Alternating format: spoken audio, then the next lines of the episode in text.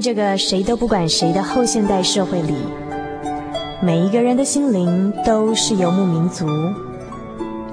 成长的过程就是寻找的过程。每一颗漂泊的心灵，其实都在寻找生命的绿洲。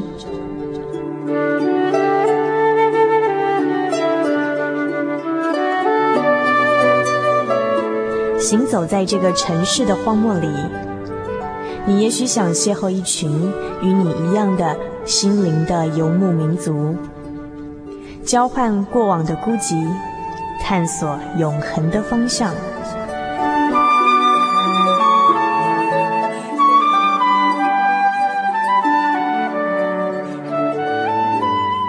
心灵的游牧民族由财团法人真耶稣教会制作。欢迎收听。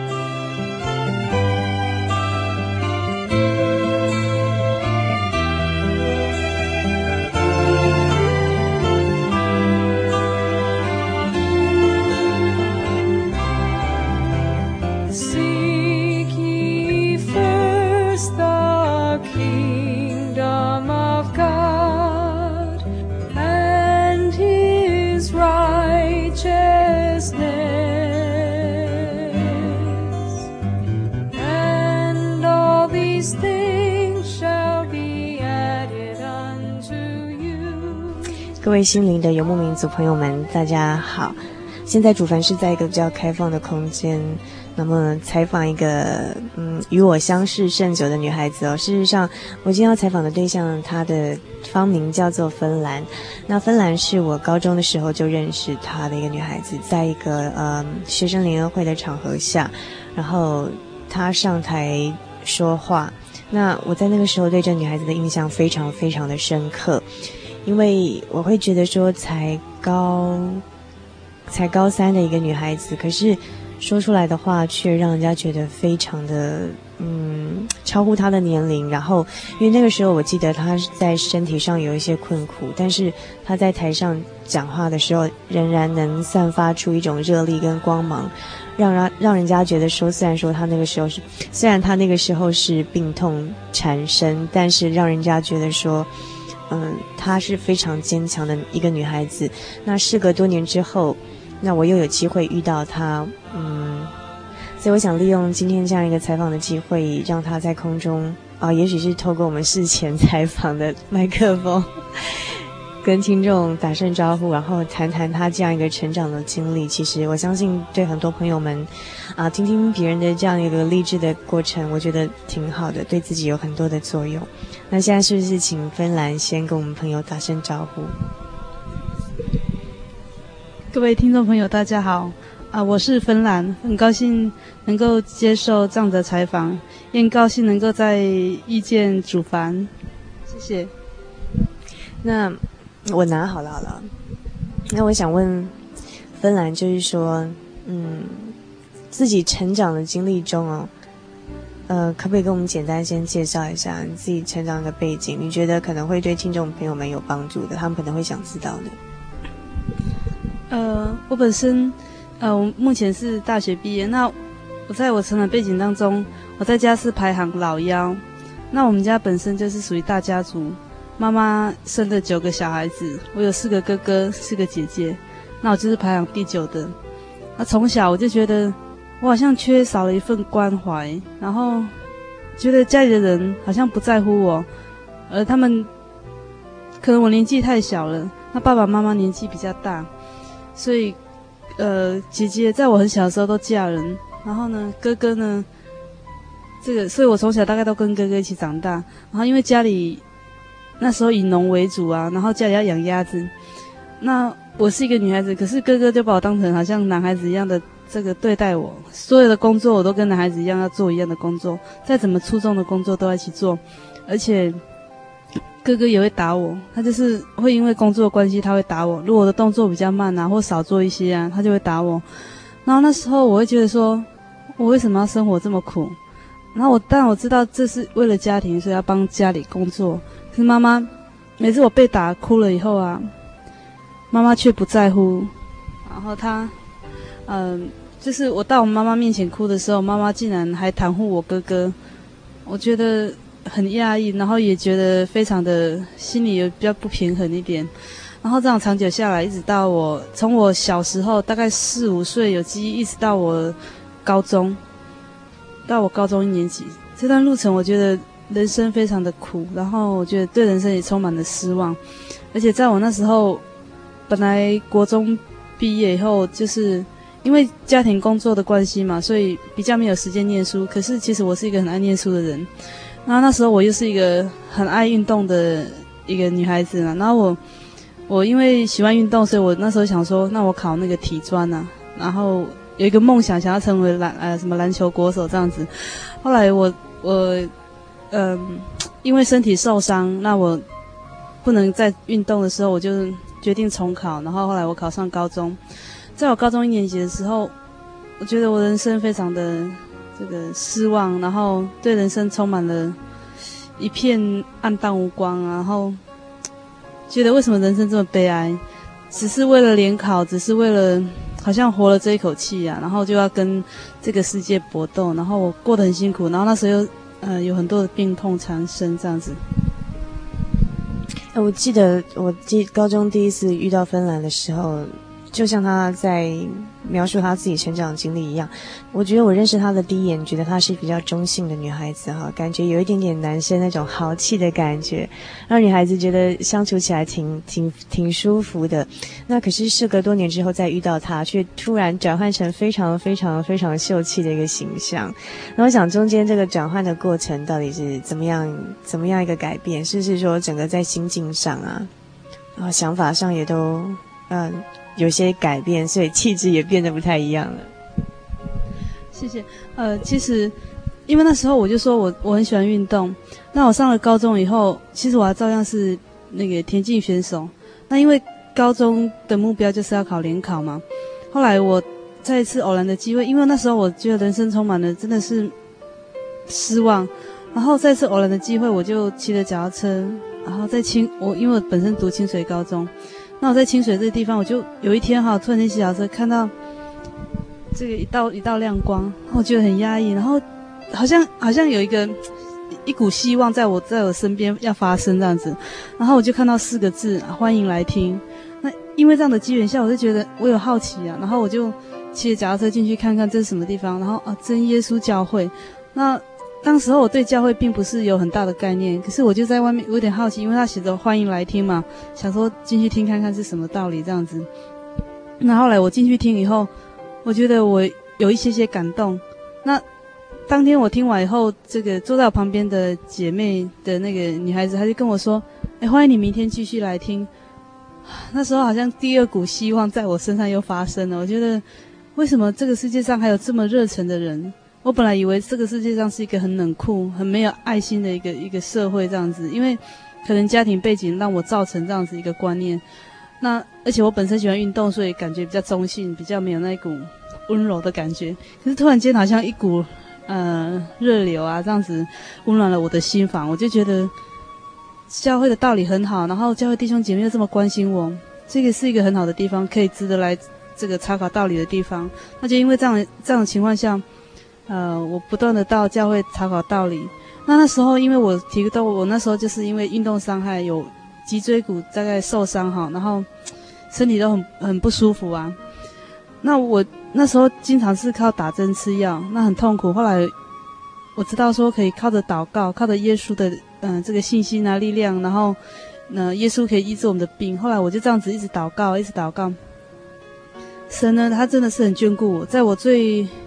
最痛苦、最难过的时候，他竟然帮助我能够体验到那种喜乐。因为一个人在病危的时候，其实他根本没有办法读书，可是神他却让我看到说，我的功课竟然从倒数的，然后跑到这个名列前茅这样子。我就觉得说，哎，真的很压抑啊。因为这种情况下，当我身体很不好的时候，基本上我应该是没办法读书。那神他这样眷顾我，一定有他美好的旨意，所以我很深刻的感受到。这个世界上有神，有真神。后来我也迫切的祷告，然后我得到圣灵以后，我更明白了圣经的道理，所以我不断的追求。那在这过程当中，追求的过程当中，我的个性可能就慢慢的变化。啊，本来就是一个很中性，只是喜欢很很喜欢运动。后来我也开始喜欢上比较文艺的东西，比如说美术啦、文学的东西。那可能这样子熏陶下，我慢慢的有一点点的改变。所以当我考上大学以后，因为我选择是外文系，然后是读语言跟文学，那可能透过文学的熏陶吧，嗯，气质上会有一些转换，就像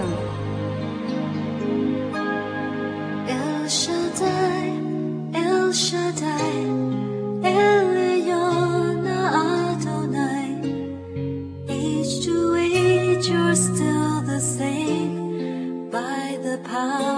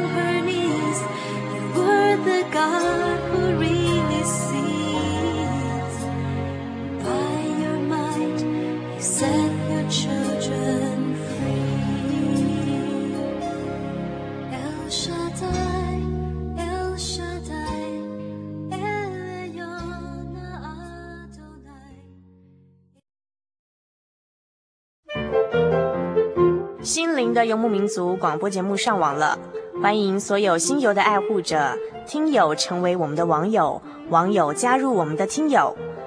网络上的地址是 a v center 点 seed 点 net 点 t w 斜线 t j s，再重复一次 a v c e n t e r 点 s e e d 点 n e t 点 t w 斜线 t j s。线上立即可收听，请赶快跟我们在网络上快乐相见哦。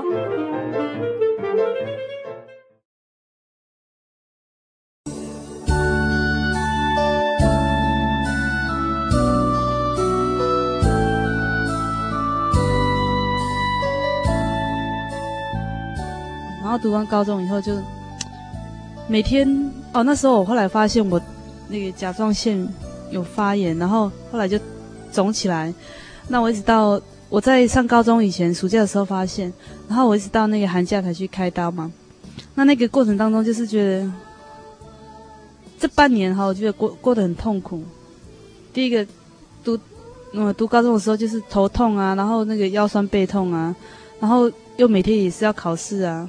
然后就，也就是我很认真啊，都留在图书馆看书。可是我成绩并没有非常好，考三十几名。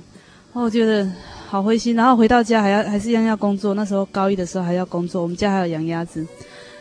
然后我记得我在高一的时候我还被打。然后有一次，因为那种情况让我觉得我现在这一幕一直永远都会记在脑海里。就是那一天，我记得是星期天嘛。那我们星期天一样也是都不能出去玩，要做很多家庭的那个工作。那那一天我们在整理那个鸭寮，然后我就突然间肚子蛮痛，我就蛮想回，就想说回家上厕所。结果我就走了，然后我哥哥以为我要跑回家休息啊，他就从后面追赶过来，然后他拿一个斧头从后面追过来，刚好我已经走到我们家厨房的时候，他就把斧头丢过来，一刹那间差一点真的是把我劈成两半。我觉得那时候蛮感谢神，就说我。真的是零点零一秒这样子，如果差了一点点，我可能已经现在不在这个世界上。然后，因为这样的事情，我觉得真的很灰心，很对人生就觉得说，怎么这么没有价值啊？就只是为了要做这个小小的工作，然后就要被好像被打、被鞭打，好像那个古代那种奴隶时代那一种，只要你不听话，然后就要被鞭打这样子。其实民主社会怎么还会这个样子？因为那时候已经读到高中，已经蛮多资讯的。那小时候可能什么都不知道，被打就算，哭一哭就算了。可是读到高中还被打，我觉得那种心不止在滴血，我觉得心简直都快要 快掉下来这样子啊。然后从那一次以后，我就有一个很深刻的印象，就觉得说我一定要，我一定要坚强起来，我一定要做给我的家人看，我不要再这样子沉沦下去。好像 因为他们看到我，其实。我就是从小被压抑住，所以他们觉得说我这个人怎么看起来都闷闷不乐啊。其实我因为基本上喜欢运动的人应该是比较活泼的，可是我是属于那种，在我高中时代，我我同学都这样叫我，他是说，就是给我是有一个封号，就是说，他们觉得我像一个嗯，呃，就是冷漠的外表，然后有着那个狂热的内心。那我觉得说，为什么我的脸表现出来是这个样子？为什么我笑不出来？其实因为可能我的内在里面就是有太多阴暗的地方，后来上次调试。很感谢神，我到现在就是调试过来，因为我，因为我的内心已经充满了爱，充满了喜乐，所以我现在表现出来就是我的笑容，我就是我的脸上都带带着笑容啊。那这样的生活背景让我，因为以前的那种那种很悲苦的生活背景，让我有一个也有一个很很强烈的信心，我要追求永生的盼望，然后在主里得到那种真正的喜乐。嗯。从早期那种灰暗的色彩，甚至人家看到你都觉得是面无表情的，是很冰山这样子的感觉，一直到后来你现在可以有这样的转变哦。中间到底是怎么样一个过程？那我知道你中间慕道了很久，那可不可以从你大概接触教会之后，一直到信主这一段的心路历程，跟我们讲一下？嗯，因为我是从高一的时候开始慕道嘛，那首先我在我高一的时候，这个。第一次让我感受到有神的时候，就是因为我我刚才提到说我在高一的时寒假我去那个动手术，甲状腺动手术。那因为之前我已经陆陆续续有到教会听过道理，然后那时候我要去动手术的时候，就是我都一个人，因为我其实从小就养成那种蛮独立的生活，然后做什么事就自己自己去啊，我不会想要仰赖哥哥啦，仰赖爸爸妈妈这样子。然后那时候我虽然去开刀，我就自己跑去医院这个办手续啦，然后做检查都自己一个人去。呃，我记得那一天我开刀那一天是我大哥的女儿，她是国小，那时候她国小六年级，啊、她陪我去那个医院，然后我就打打上麻醉针以后了，就昏昏欲睡睡着，然后后来就推到手术房里面去。那推到手术房里面以后呢，好像开始我就已经昏昏睡了，然后就是。过了好像不知道多久以后，我醒过来，哇！我发现我的脖子跟我的身体好像是已经分成两截，很痛，非常痛。然后那时候我听到医生就就是安慰我，呃，再忍耐一下，快要好了。因为那因为他是开开的地方就是脖子甲状腺的地方嘛，所以真的很不舒服，好像没有办法呼吸。然后那时候我手脚被绑起来，那时候我就有一个很深刻的感动，就是说，如果如果现在我的妈妈在我身边，或是真的有神在我身边的话，我就不会这么痛。然后。好像我又睡着了。那当我又醒过来的时候，已经听到那个医生在说，呃，在包那个，已经在包扎这样子啊。可是那时候还是很痛，然后很痛的情况下，好像又被推推推推到那个那个病房去。可是我又昏迷，然后昏迷又醒过来的时候，我就开始一直吐一直吐。那我我好像后来有听到我妈妈的声音，其实我心里蛮高兴的。可是我很奇怪，就觉得听到旁边也有声音。那我心里就想，因为我是昏迷，眼睛也张不开啊。可是有听到声音，想说我是不是来到另外一个世界了？我心里又蛮担心的。那我好想问，可是我喉咙已经没有办法讲话。他心里很难过，我一直挣扎，然后就一直吐，一直吐啊。醒过来就一直吐这样子，吐胆汁。呃，后来我稳定下来以后，到了那个病房以后啊，也是都是那个我的那个小侄女在陪我嘛。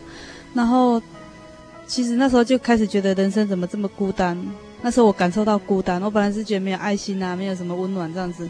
后来那时候我已经感受到那种孤单，因为以前住在家里至少还很多人在一起嘛，可是在病房里面就不一样啊，真的就是打针、打针吃药、打针吃药哦。然后那时候腰又很酸，背又很痛，哇，那种打针吃药真的是我快要忍不住，然后脖子又不能动，然后那时候我就包扎着，然后有时候我就会跑到窗外，就是走到窗边，然后看着窗外这样子，甚至有时候偷跑出去。晃一晃，可是回来时候又觉得很孤单。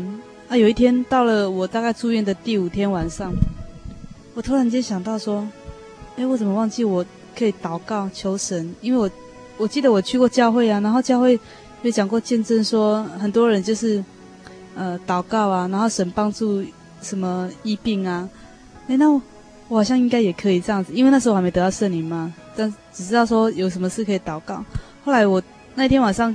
第五天晚上已经没有人陪我在那边睡觉，那我一个人躺在病床上的时候，我就盖上了棉被，然后我就开始，呃，合着手，然后眼睛闭上来开始祷告。当我在念哈利路亚赞美主耶稣的时候，好像有一道强光，真的就是在我眼前这样子，然后好像我看到有穿白衣的这样子，然后我那时候因为我我听的道理蛮少，可是好像蛮感谢神给我这样一个人，好像看到看到他的荣光。后来我回来以后就，我一直觉我就在思考说，真的有神，一定有神。然后我我就到我开刀回来，那时候是过年，然后我就到教会聚会。后来其实我就跟教会人说我去开刀回来了，然后他们就说啊，他们都没有来看我，不好意思啊，因为呃这个因为我其实我没有通知他们，他们只是大概知道我要去开刀这样子。那他们就说我帮我祷告，那我其实我就感受到说，好像有那个祷告的力量，从从心里可以感受到。然后之后他们就不断帮我祷告，然后其实我开完刀以后哈，就是嗯，我的喉咙那时候有点感冒，感冒要喉咙就常常一直咳嗽咳嗽，后来咳嗽都不会好，那我变成我每天都要去打针吃药，然后变成习惯性，我只要没有打针吃药，我没有办法上课啊，因为就一直咳嗽，然后没有办法讲话。那这种情况下，我觉得我的身体已经不能负荷了。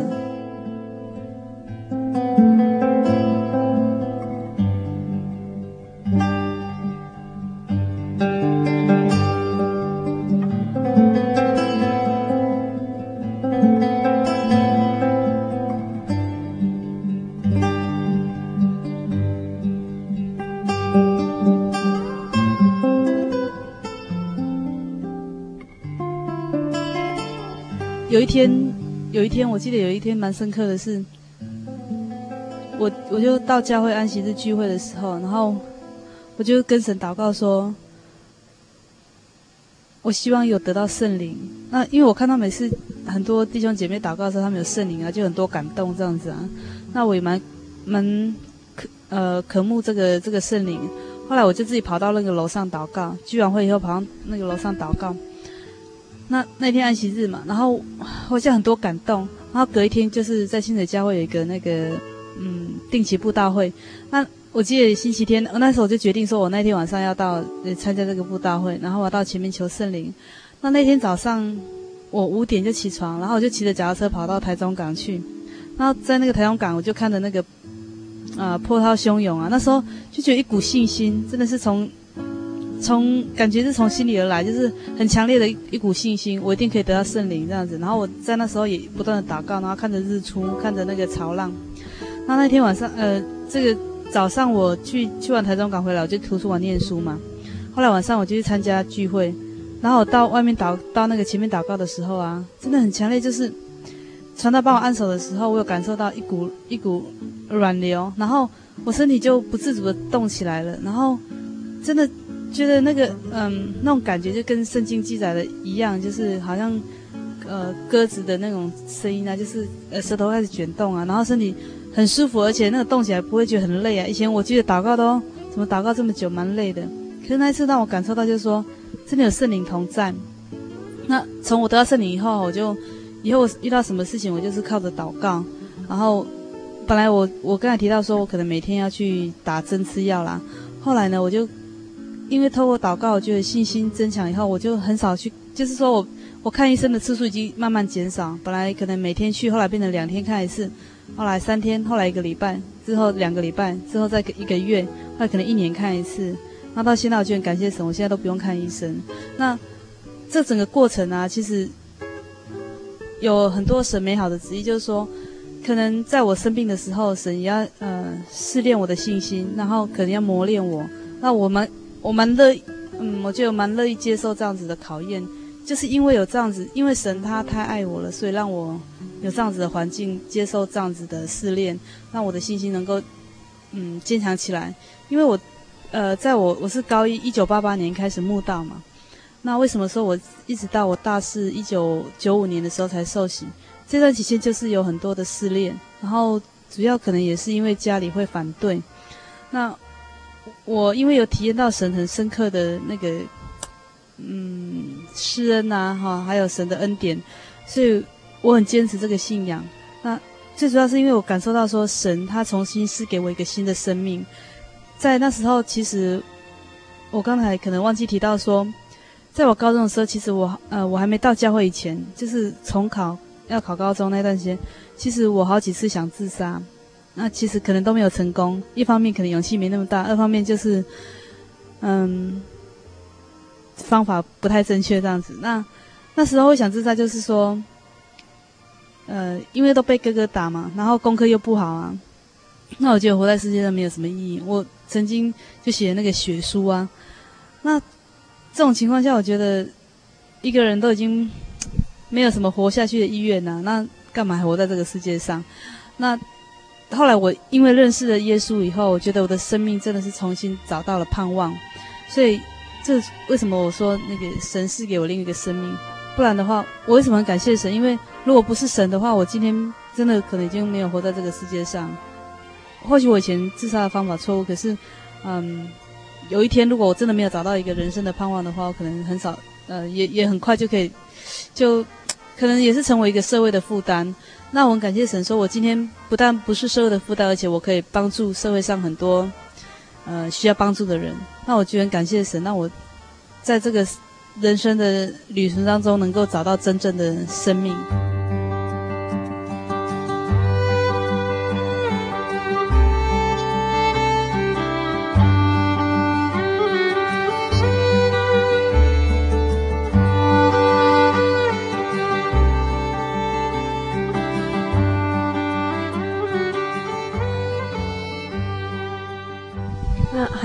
其实，就我觉得这是可以。把时空转到大学，就是说，在大学同样这时候，很多人去追求社团啊、感情或者其他很丰富的那种花花绿绿的生活。那我觉得芬兰在这段大学的生活中，最大的一个收获或者最大一个跟别人不同的是，在持续悟道的过程中，在大四受洗。那究竟说在大学生活中，跟其他你觉得可以跟其他同才比起来，就是你这个慕道的过程是怎么样？可以跟大家分享一下。呃，我在大学生活中，其实因为我本身高中毕业后，我还是有重考一年。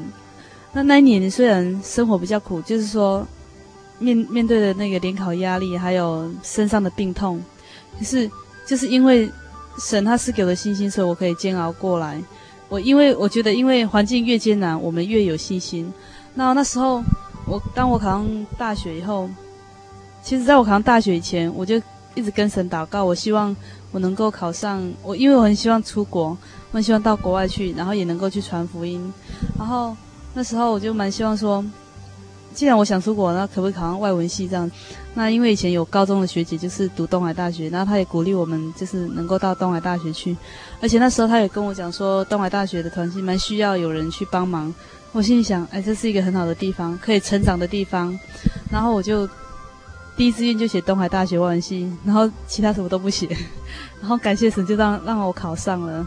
那当我进入大学以后，在大一的时候，对几乎每个同学都追求社团，那我那时候就一头栽入那个团契，然后然后那时候就团契的弟兄姐妹就非常照顾我，我就真的感受到说，在主里真的那种一家人的喜乐，然后让我更明确的说，我一定要。我一定要把我曾经许下的愿望实现出来，要好好的照顾团契的学弟妹啊。然后我的重心都呃都放在那个团契，然后教会的一些活动这样子。我自己本身我觉得我很充实，因为同学他们常常说：“哦，你的生活好充实哦。”我就觉得心里就觉得很感谢神，因为我不会让那个时间溜掉，我会觉得很把握时间去做很多事情，觉得我们应该做的事情。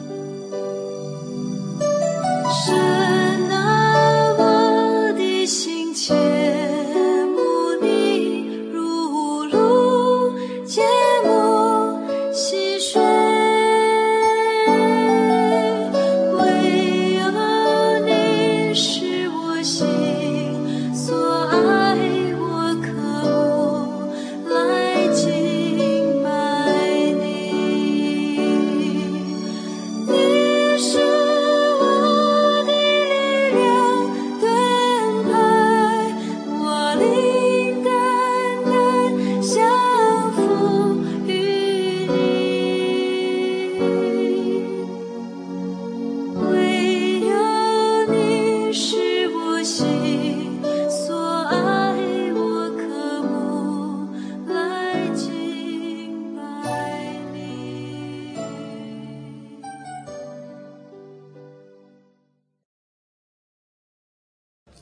温馨十月，让我们相约去写生。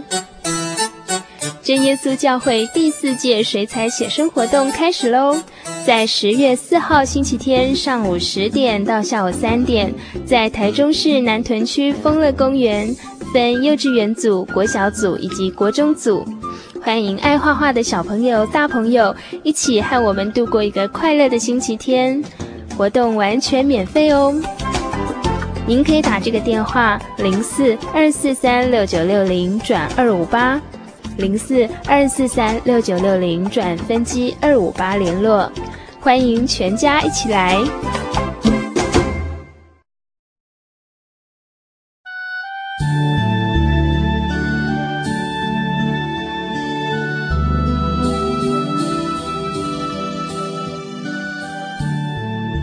后来我在大三开始，我就学。因为我本身是外文系嘛，那我本身是主修英文，啊，还有副修日文。后来我大三以后就有一个很强烈的愿望，我就想学韩文，因为我去过韩国。然后那时候我就开始学，呃，透过很多管道就跟韩国人学韩国话。然后也很奇妙，因为这样学了一年下来以后，很有多感动。我又很希望说我去访问韩国教会，这是我一个蛮大愿望。然后我在，呃，在我大三暑假那一年，就是要升大四那一年，我就。真的感谢神，让我有机会三个月在韩国学韩国话。然后那那三个月里面，神很奇妙的带领我。本来，因为我以前到韩国都是住饭店嘛，那那那个暑假我到韩国的时候，本来我要住在那个哥哥的朋友家。那后来，呃，在韩国那边有教教会的弟兄姐妹知道我到韩国以后啊，他们因为有的我在我寒假去的时候就认识他们，然后他们就很热诚的呃招待我，然后就叫我住在他们家。我那三个月里面，我真能感感受到说神怎么样带领我，就是因为本来我我是一个人到教会，然后我会觉得说在信仰上会比较孤单一点，常常没有呃讲话的对象，就是不能跟爸爸妈妈分享的信仰过程，会觉得比较遗憾。可是我到了韩国以后，因为我住在那个呃执事的执事的家嘛，然后跟执事娘他们一起，就是好像他们就像我自己的爸爸妈妈一样，然后。对我非常的照顾，然后把我当成自己的女儿。那他们照顾我的程度，我觉得我从小到大没有这么被恩宠过。然后那种感觉真的是主耶稣亲自在带领。然后在那边住，在那边三个月，早上他们就一起起来，然后大家一起祷告。晚上睡觉前一起祷告。然后呃，他们都会带我去教会聚会。然后平常时间我就去那个呃学校里面上课学韩国话。然后到了那个有时候放学以后我。教那个执事娘中国话，然后他教我韩国话，我觉得那种感觉好像好像住在乐园里面，好像在天堂里面。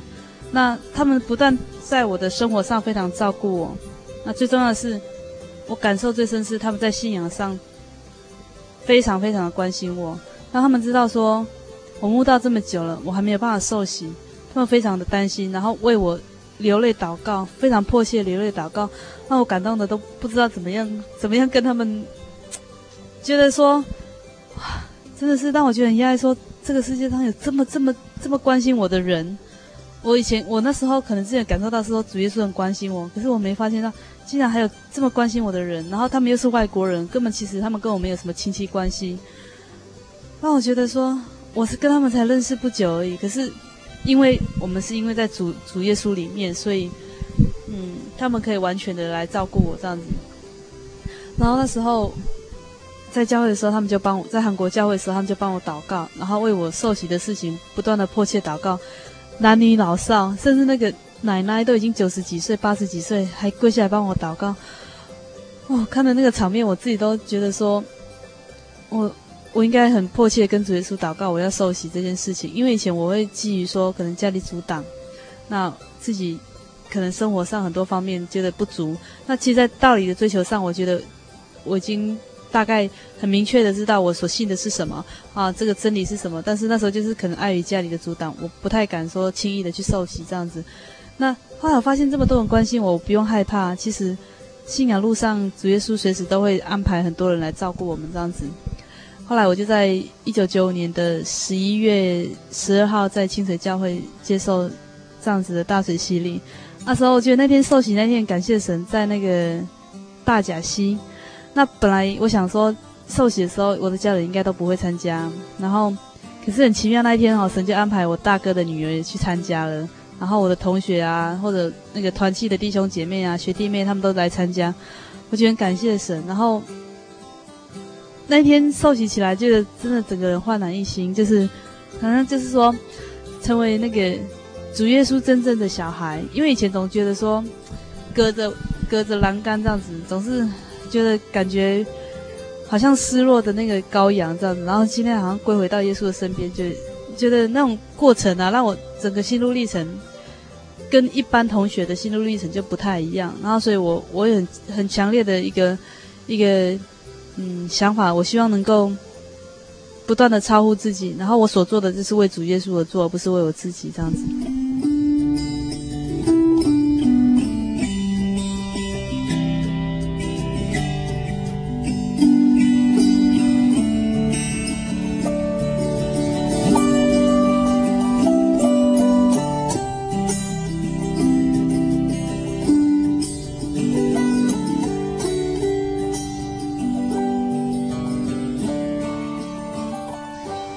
你看，你要不要用简短的一两句话跟听众朋友们做个结尾？这样。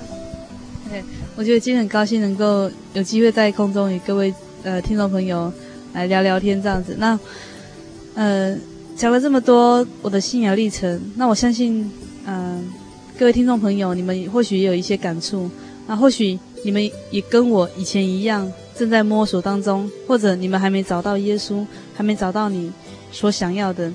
你是不是也觉得说应该找到一个人生的盼望，然后做一些有意义的事情？我相信在信仰路上，如果有更多的人为你祷告，一定会带给你更多的信心。那我蛮诚心的盼望说，各位听众朋友，如果你们有任何的问题，也可以呃跟我们联络，然后我也很愿意在呃信仰路上的一些经验呃跟你们分享。那今天就谢谢。各位听众朋友，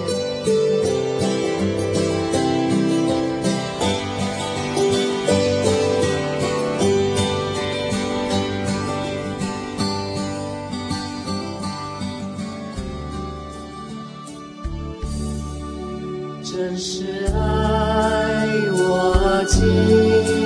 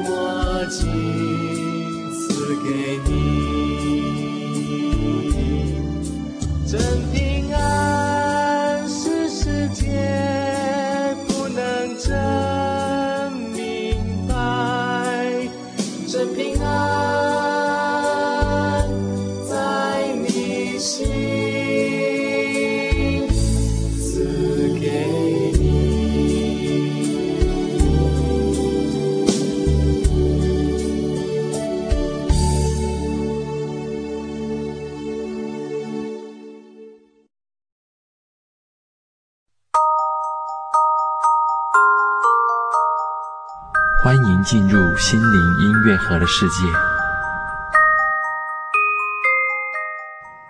铁器钝了，若不将刃磨快，就必多费气力。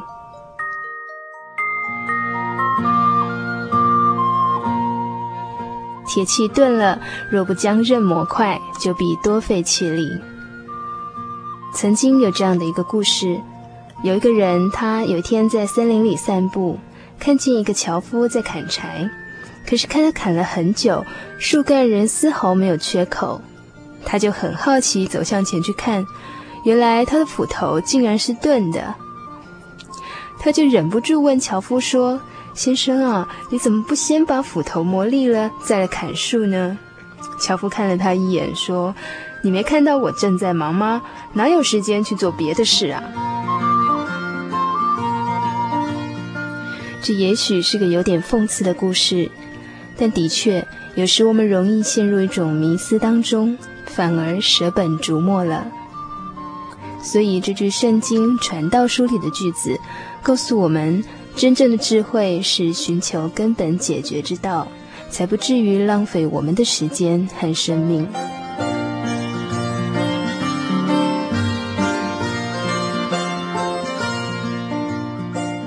以上心灵音乐盒由财团法人真耶稣教会提供。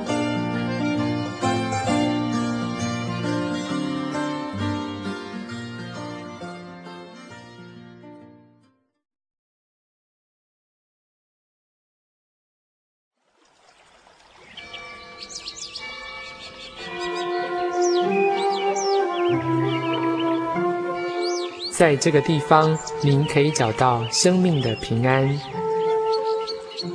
在这个地方，喜乐就像泉水一样源源不绝。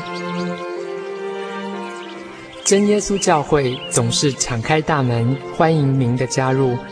耶稣的爱是你我都可以享有的。真耶稣教会，台中邮政六十六至二十一信箱。欢迎来信，愿您平安。